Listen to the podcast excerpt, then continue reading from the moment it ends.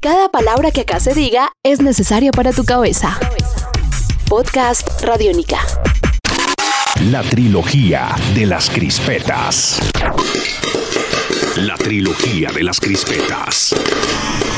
Bienvenidos al podcast La Trilogía de las Crispetas. Mi nombre es Iván García, arroba Don Bestia, y vamos a revisar lo que está pasando en el mundo del cine. Aquí no hay acomodador, pero sí hay un invitado especial. El proyeccionista de hoy es nada más y nada menos que el señor Pipe Reyes, Felipe Reyes, arroba Pipe Reyes C. Eh, Hola, Pipe. viste, y le doy play ya a este carrete. Aunque, ¿en cuántos cines en Colombia tendrán carrete todavía? Uy, no creo ya. Eso como que todo está en digital. Digital. Bueno. Sí, sí, sí. Pero bueno, play, no importa. Dale, démosle play. Bueno, Pipe, vamos a hacer lo siguiente. Este es prácticamente el último podcast de 2016 de la trilogía de las crispetas, así que vamos a hacer un ejercicio. Vamos a, vamos a googlear eh, cuáles han sido las mejores películas de 2016. Así Entendido. como, a ver, Pipe, le voy a ir pasando acá Ah, estos, estos carretes. Sí. A ver, Y entonces vamos a revisar, por ejemplo, títulos como Capitán América, Guerra Civil. ¿La Capitán? América, buena. Eh, buena eh, para. Sé que para los fanáticos de los cómics, del universo Marvel, muy bien centrada, mu- o sea, linealmente muy bien ubicada, pero para mí esas para mí esas películas son grandes crispeteras. Buena.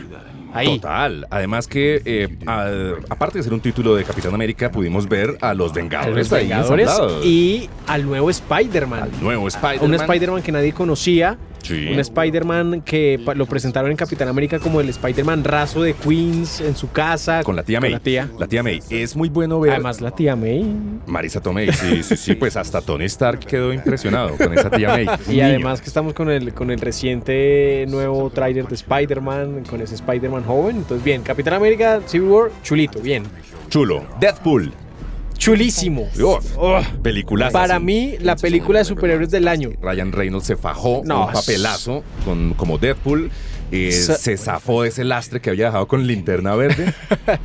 Lo logró. Sí, estoy de acuerdo. Y es un- una especie de meta superhéroe también. ¿Sabe Eh, qué pasa con Deadpool? ¿qué Que es pasó? una película.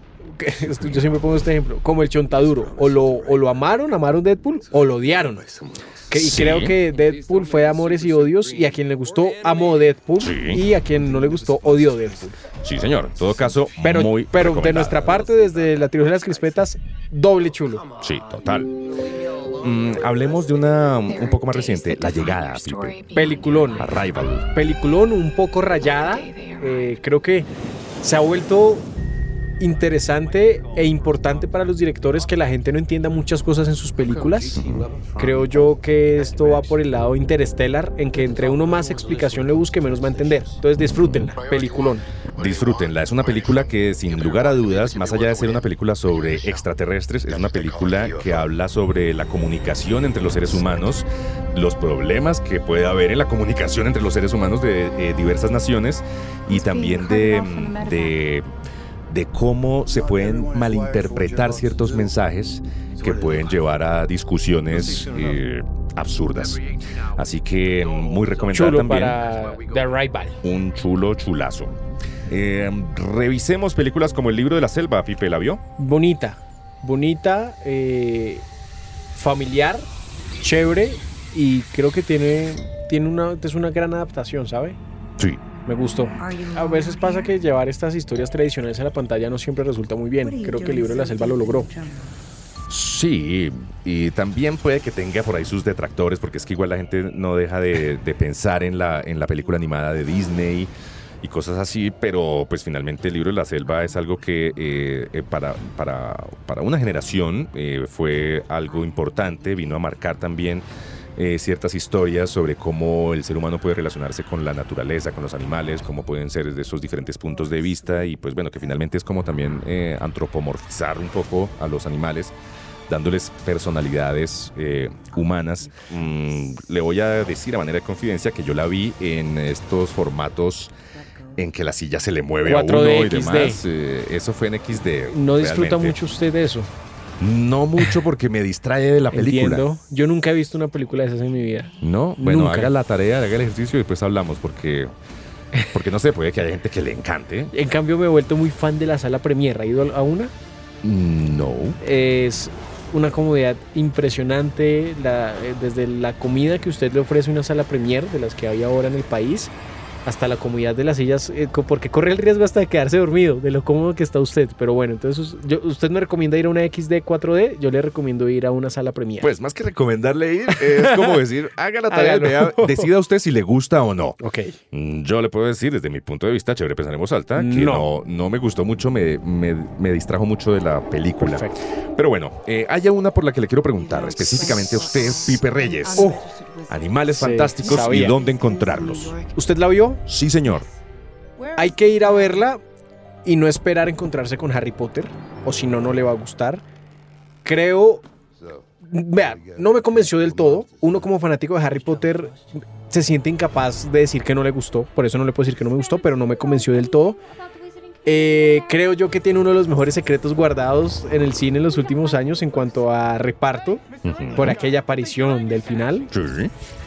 Creo yo que es una gran apertura a un nuevo universo mágico de J.K. Rowling. Lo veo por ese lado porque está claro que los protagonistas de la parte 1 no van a ser los protagonistas de la parte 2. Ya se confirmó eso, va con la aparición pues de Dumbledore y eso en la, en la segunda película.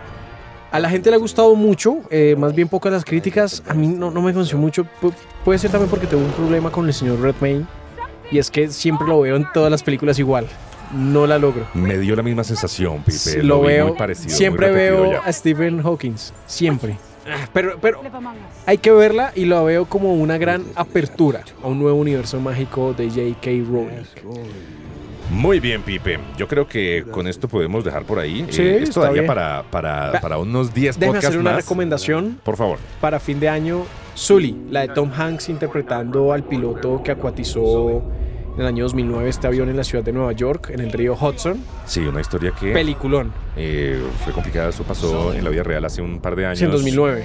2009, cuando eh, un avión estaba partiendo de uno de los eh, aeropuerto aeropuertos de La Nueva Guardia. York, de de la Nueva Guardia, York. ¿cierto? Sí, señor.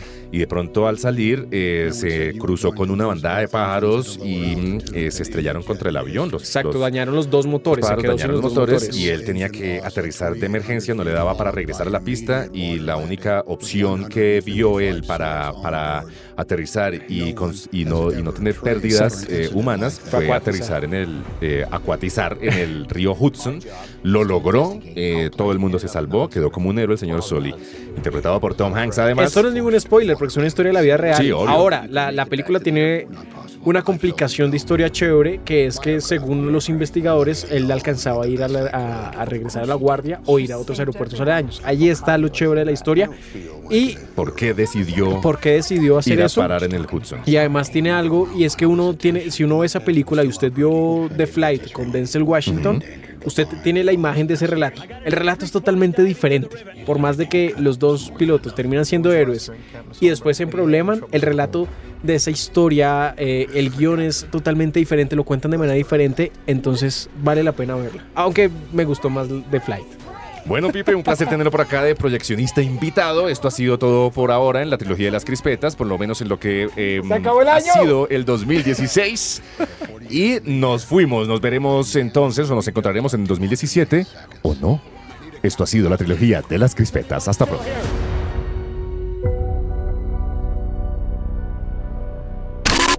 La trilogía de las crispetas. La trilogía de las crispetas. Este es un podcast Radiónica.